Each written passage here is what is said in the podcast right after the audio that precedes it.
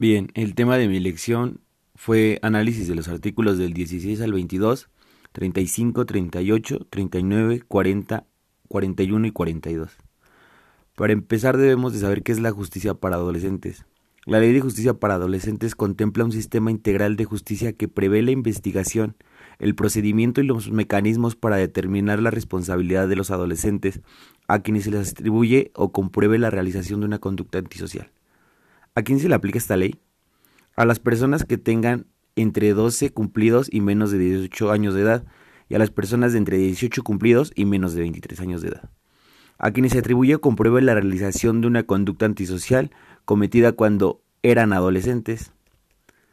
¿Qué ayuda otorga el Instituto de la Defensoría Pública?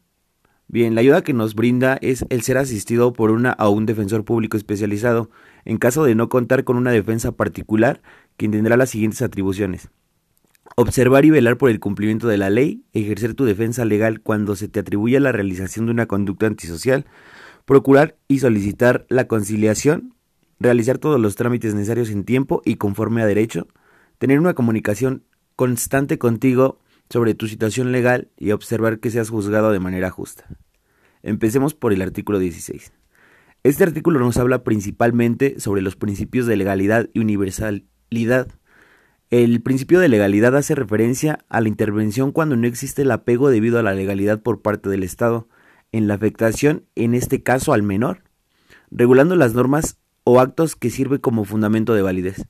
Mientras que el principio de universalidad significa que todos los menores tienen el mismo derecho, derechos humanos, simplemente por su condición de ser humanos, independientemente de dónde vivan y quiénes sean, así como situación o características particulares. Otro punto importante a tocar es el derecho que tienen a ser oídos, siendo sus audiencias públicas y orales, y cuidar la determinación del adolescente a ser acompañado en todo momento. El artículo 17 nos habla principalmente que dentro del proceso se debe buscar la igualdad de las partes, para así lograr una correcta impartición de justicia. Una justicia proporcional. ¿Qué quiere decir esto? Es simplemente dar a cada uno lo que le corresponde, sin importar su nivel académico, económico, social, educativo o el que sea, etc. Se habla a su vez de la presunción de inocencia y seguridad procesal por medio de los tutores y padres de los menores, para lograr su pleno ejercicio de derecho. Y finalmente atenderles en tribunales especializados en la materia de justicia para adolescentes, esto con el fin de tener una justicia correcta, pronta y expedita, gracias a su propia dependencia. El artículo 18 nos habla principalmente de una prisión preventiva, el cual es un internamiento en caso de alevosía y ventaja, y garantizar por parte del gobierno que no haya reincidencia por parte del menor, todo esto mediante un seguimiento psicológico. Se habla también del principio de seguridad jurídica o debido proceso legal e integral para adolescentes, el cual es el derecho que tendrá el menor para ejercer su defensa y ser oída con las debidas oportunidades y dentro de un plazo razonable por la autoridad competente previo al reconocimiento o restricción de sus derechos y obligaciones. Y el principio de publicidad de interés del menor, donde el proceso penal debe ser público, salvo en lo que sea necesario para preservar los intereses de la justicia y salvaguardar la integridad del menor. Este también nos habla de la transparencia dentro del debido proceso para aplicar la ley al caso concreto. Este determina y aplica la privacidad equitativa, protegiendo los derechos humanos para poder educarle, brindando salud psicológica y física. Un punto interesante que nos toca aquí es el máximo de horas que un adolescente tiene para poder estar en custodia, el cual es de 96 horas. Artículo 19.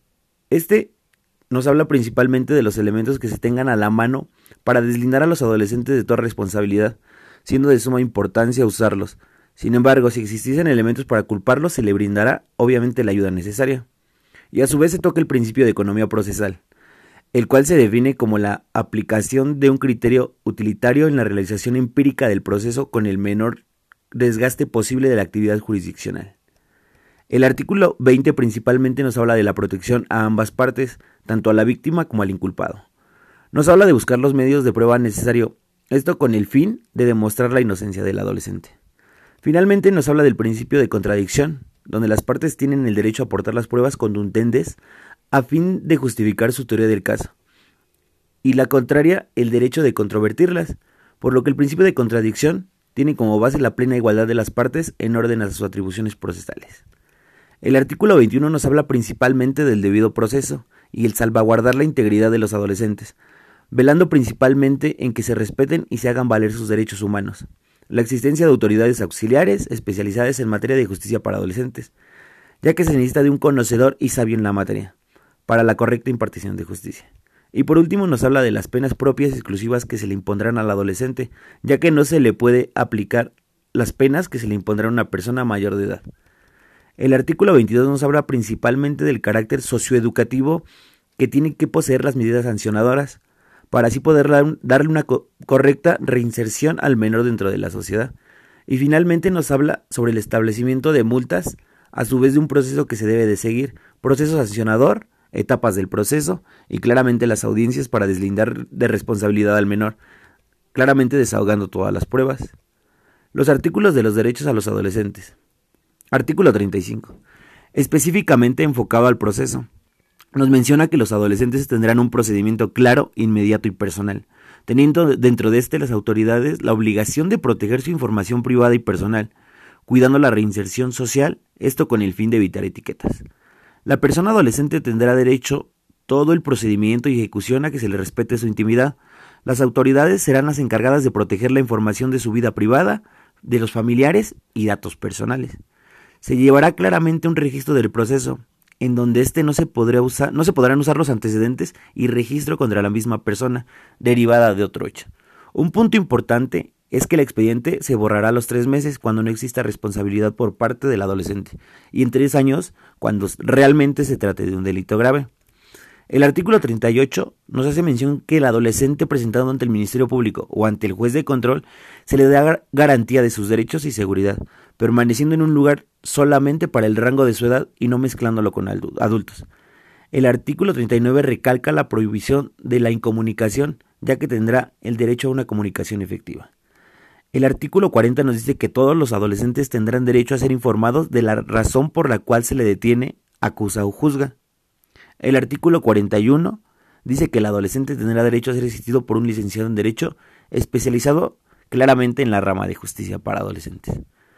Y finalmente el artículo 41 nos habla que el adolescente tendrá derecho de estar bajo la presencia y acompañamiento de la persona responsable en todo momento, ya sea padre, madre y o tutor. Por mi parte sería todo.